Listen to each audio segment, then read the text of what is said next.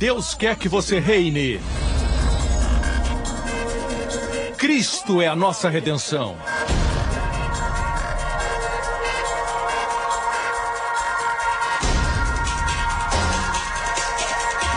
Deus é justo e faz o pecador justo.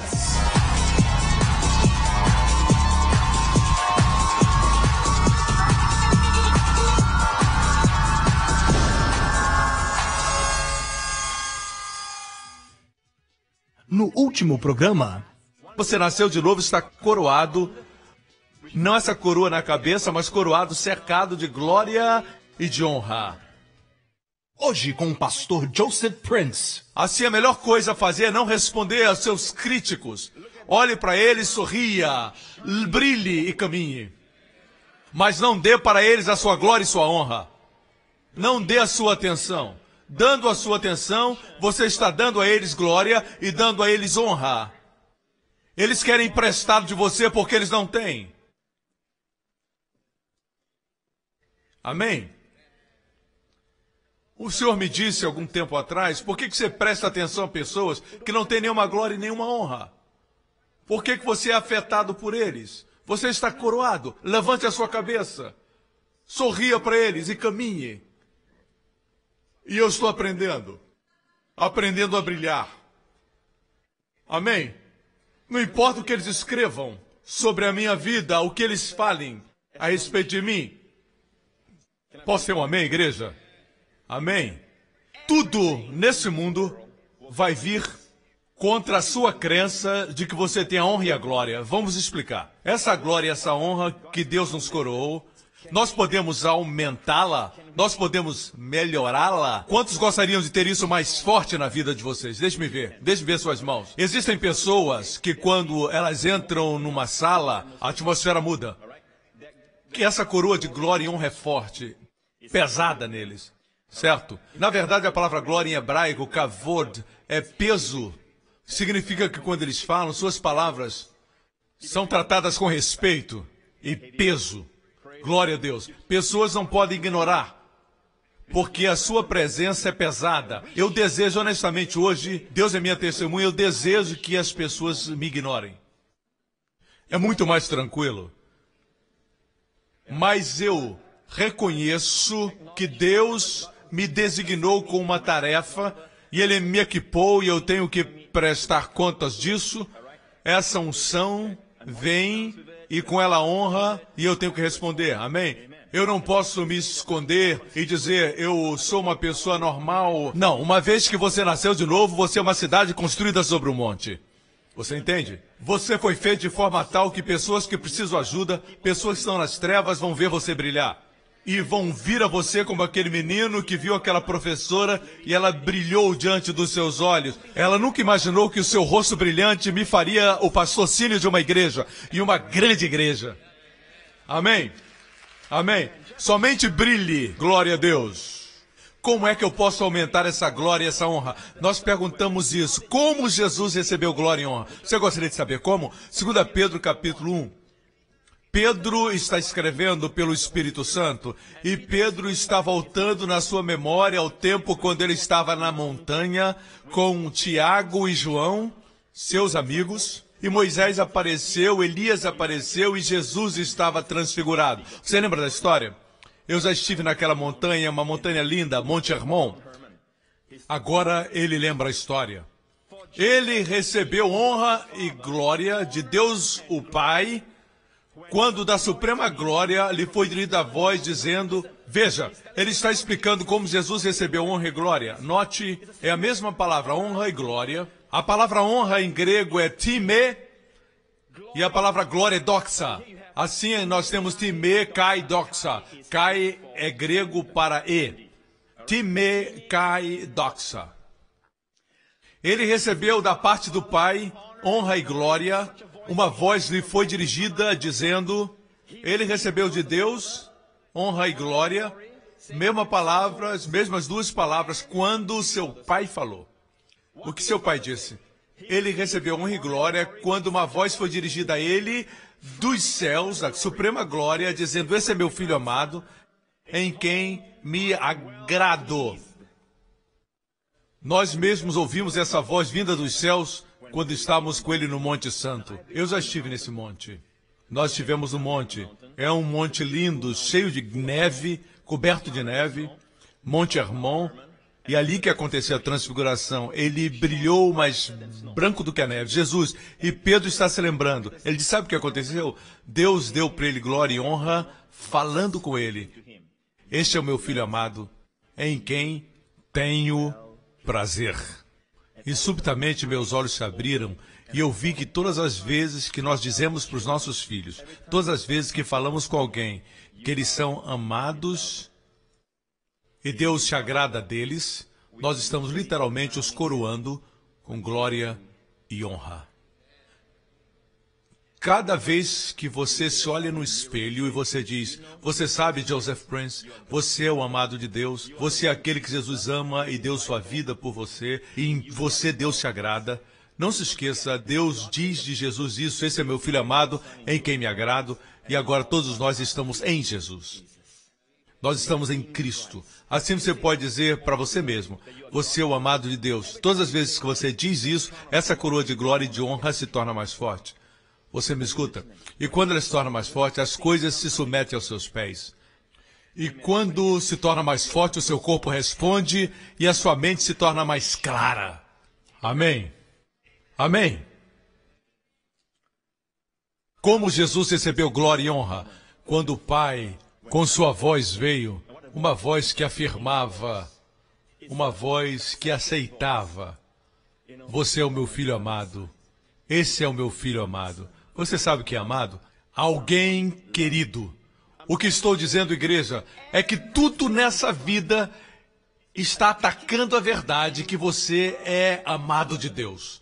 Tudo na mídia, a forma como as pessoas se relacionam com as outras, a honra desapareceu, as pessoas não se honram mais e fazem pouco caso da autoridade, da realeza.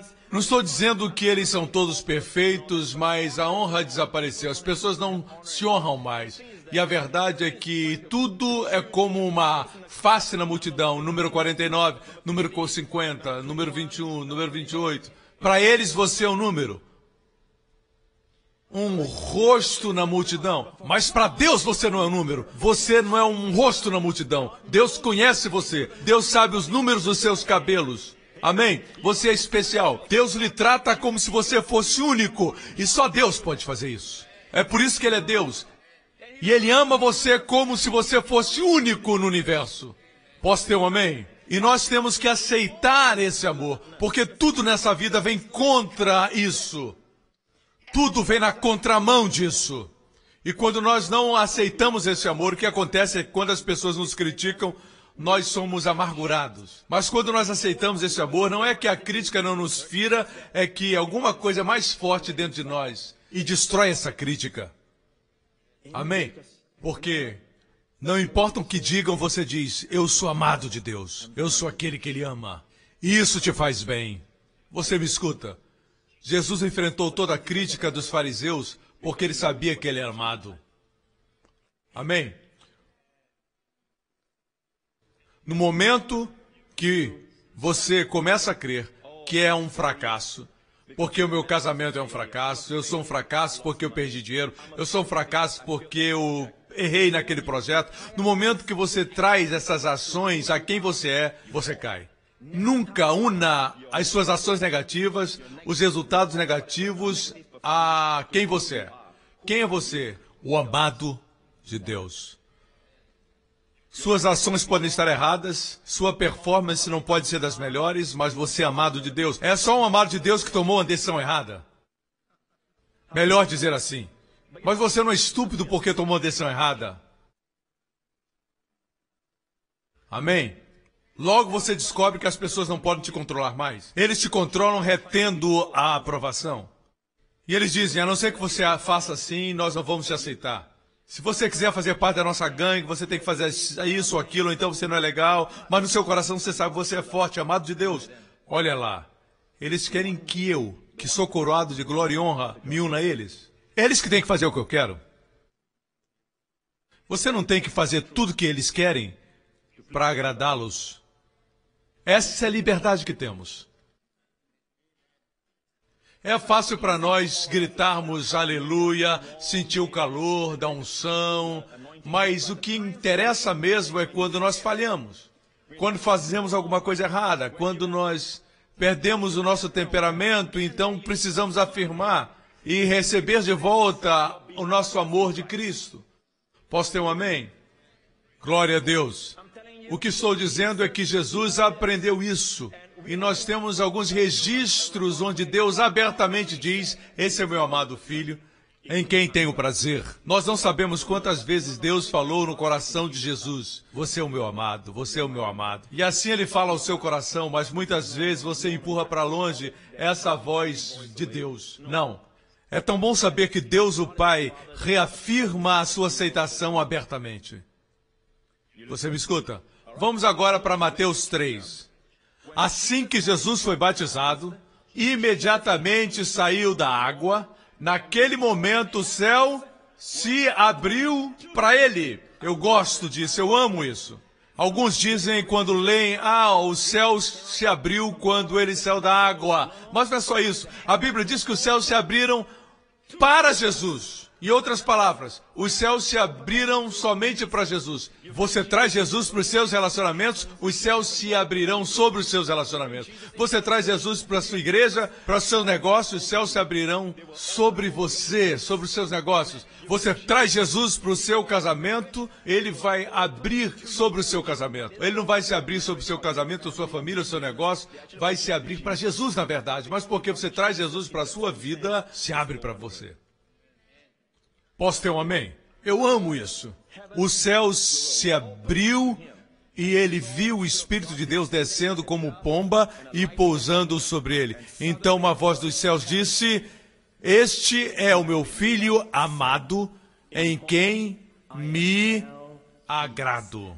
Portanto, Deus não tem dificuldades de compartilhar abertamente o seu amor sobre o seu filho. Pais, vocês têm sobre o seu filho. Pais, vocês têm que declarar abertamente a apreciação pelos filhos de vocês.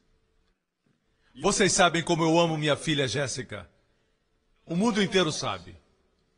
Amém. Ela está aqui agora. Jéssica é alguém que eu amo e nela eu tenho prazer. É, ela está fazendo anotações. Am, am, amém. Eu a amo muito.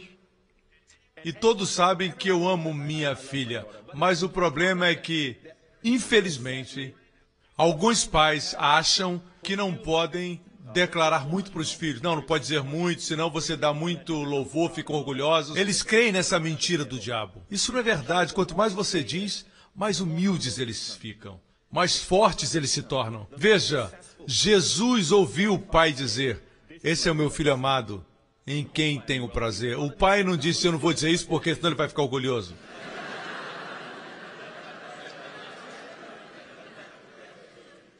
Assim o pai diz: Esse é o meu filho amado em quem me agrado. Olha o resultado agora. Jesus ainda não tinha feito nenhum milagre até então.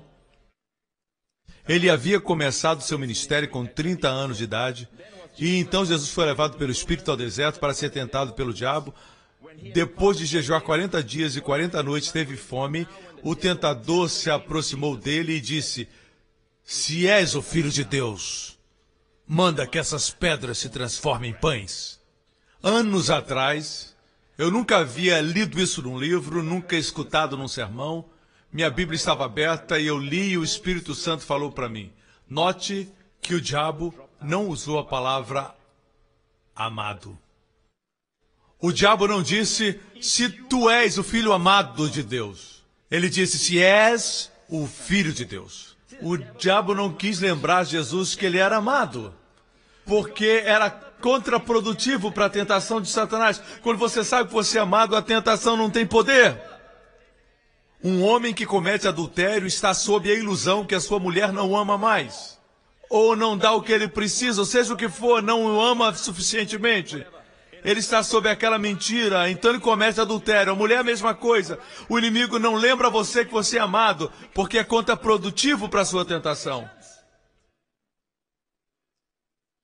Se isso é verdade, o contrário também é verdadeiro. Se você lembrar as pessoas que elas são amadas por Deus, a tentação vai perder o seu poder. E aqui vai, amado, amado, amado, amado, amado, amado. Vocês são amados. Você é amado. Amado.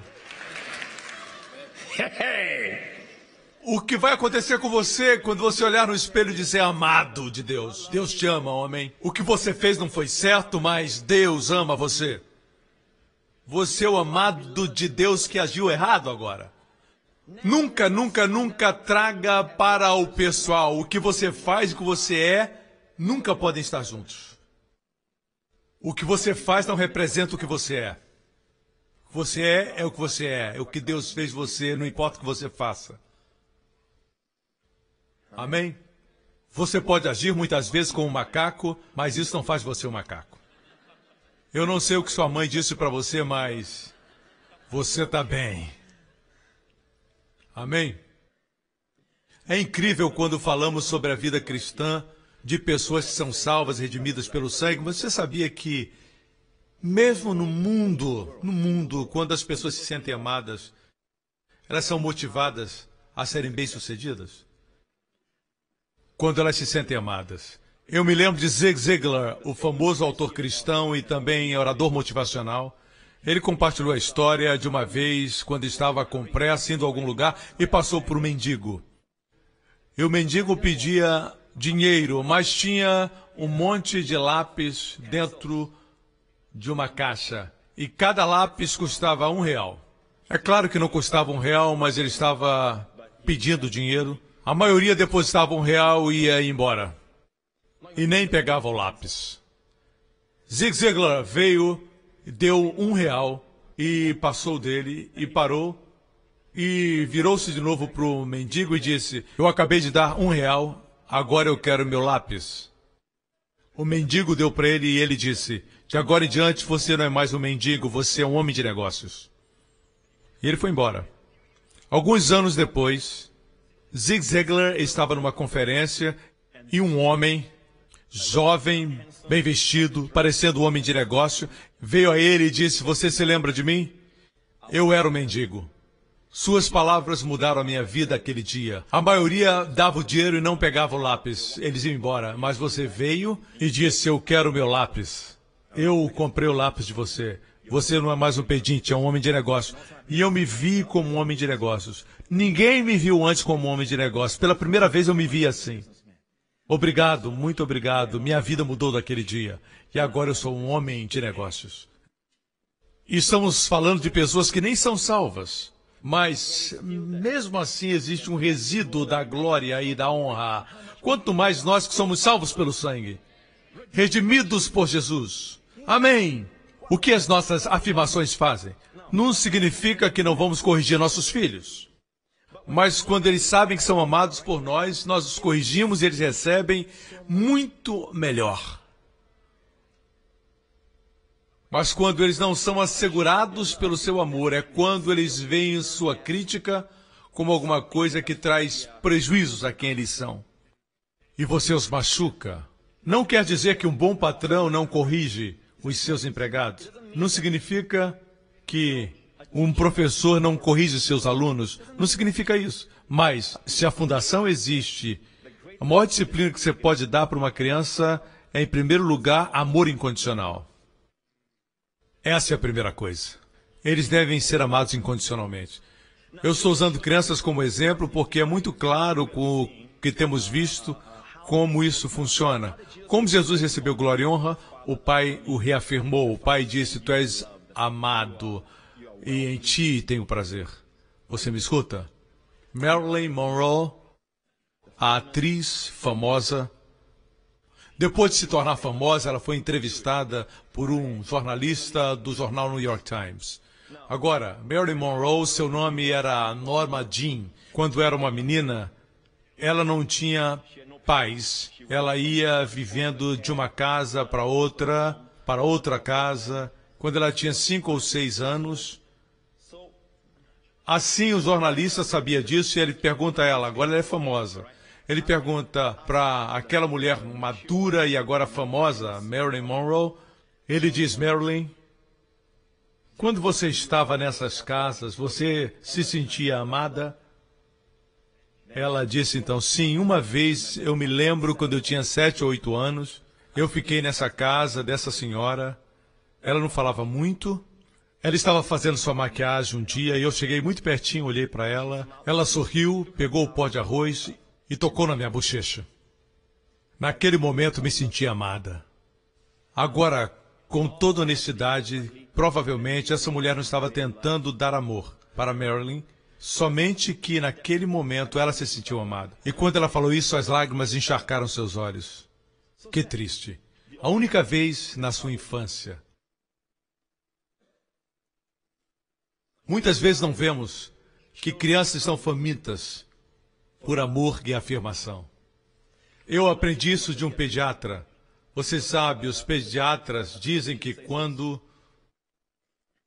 um bebê tem seis a oito semanas, eles notam os olhos procurando, procurando. Muitas pessoas pensam que eles estão observando o ambiente, as cores e os movimentos. Na verdade, o bebê de seis a oito semanas está procurando outro par de olhos. Naquela idade ainda tenra, as suas emoções buscam ser preenchidas. Crianças sabem que são amadas quando você olha para elas. Você não pode dizer, eu te amo, eu te amo, eu te amo, e olhar para outro lugar. Ou ficar lendo o jornal e dizendo, eu te amo, eu te amo, eu te amo. O contato com os olhos é importante para chegar ao nível deles e amá-los. Se você está ocupado, você tem que dizer agora eu não posso, eu gosto de ouvir o que você tem para dizer, mas estou ocupado agora. Você tem que dizer para eles. Mas não tente fazer três coisas ao mesmo tempo, porque isso não vai mostrar para eles o amor que eles precisam. Mesmo nessa idade de seis a oito semanas, eles estão buscando outro par de olhos para que a emoção deles seja suprida. Amém? Veja, Deus nos fez assim. Deus nos fez para conexão. Tudo nos nossos olhos é para conexão. Nossas mãos são para apertar mãos. Tudo é para conexão. Você não foi feito para viver só. Você não foi feito para viver só. Ó, oh, pastor Prince, o senhor não entende. Eu tenho estado sozinho por tanto tempo. Por tanto tempo. There was a man lonely man. Você conhece a música? Solitaire is the only game in town. Aleluia. Sempre lembre-se: pessoas feridas ferem pessoas. Vou repetir. Pessoas feridas ferem pessoas. Pessoas amadas amam as pessoas. Pessoas perdoadas, vamos lá, igreja, perdoam.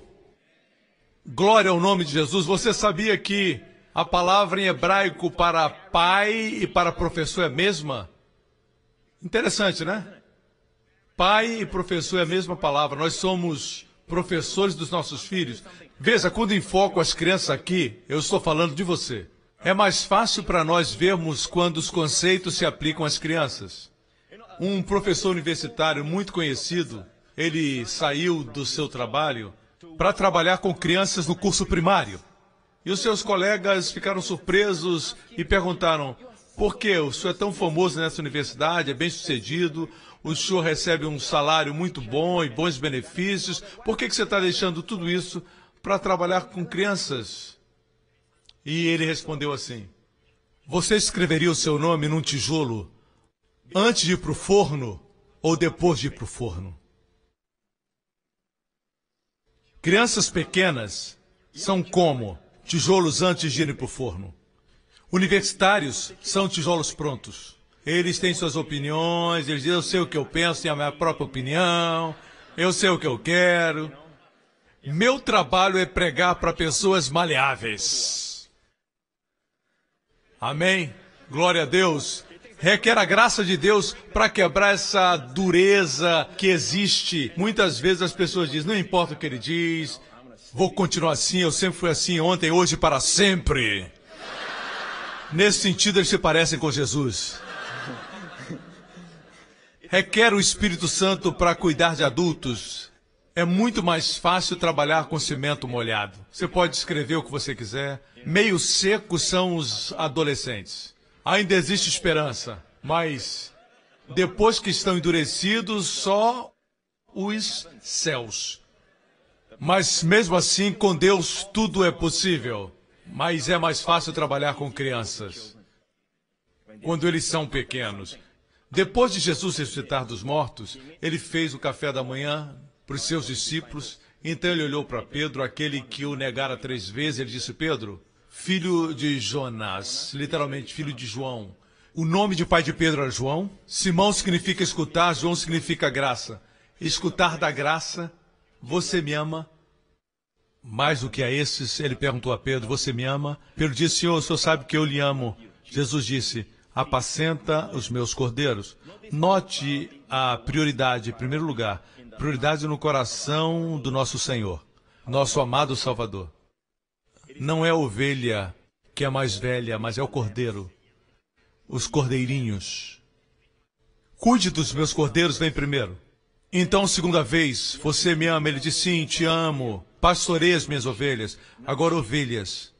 Pastorei as ovelhas. Cuide delas. Discipline-as, ajude-as. Amém? Pastoreie-as. A última vez ele disse, tu me amas? Ele disse, te amo. Cuide das minhas ovelhas. Assim, três vezes existem diferenças distintas, mas note que a prioridade é cuidar dos cordeirinhos aqueles que estão cuidando de crianças na igreja, aqueles que estão pensando em serem voluntários no ministério, que é próximo do coração de Deus. O ministério com criança é o mais próximo do coração de Deus. Eu afirmo isso. Definitivamente, a primeira prioridade é qual? Cuidar dos cordeiros. Cuidar dos cordeiros.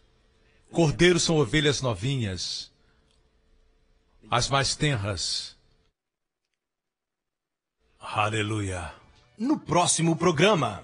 Deus nos fez aceitos no amado. Ele podia ter dito em Cristo.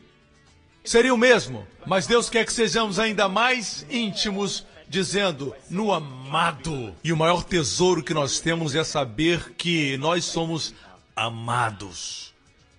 Você quer amar seus filhos? Você tem que possuir esse tipo de amor. Porque quando você tem esse tipo de amor você ama os que estão ao seu redor. Aqueles que são amados mais amam mais. Obrigado por sintonizar no programa de hoje com o pastor Joseph Prince, da igreja New Creation. Estamos certos que você foi abençoado. Para mais informações sobre a igreja New Creation, acesse o nosso website newcreation.org.sg. Lá você poderá se inscrever no nosso devocional diário do pastor Joseph Prince. Seja incentivado e fortalecido todos os dias e saiba o quanto Deus lhe ama através destes devocionais. Acreditamos que o seu dízimo pertence à igreja a qual você frequenta. E oramos para que você seja grandemente abençoado, altamente favorecido e profundamente amado.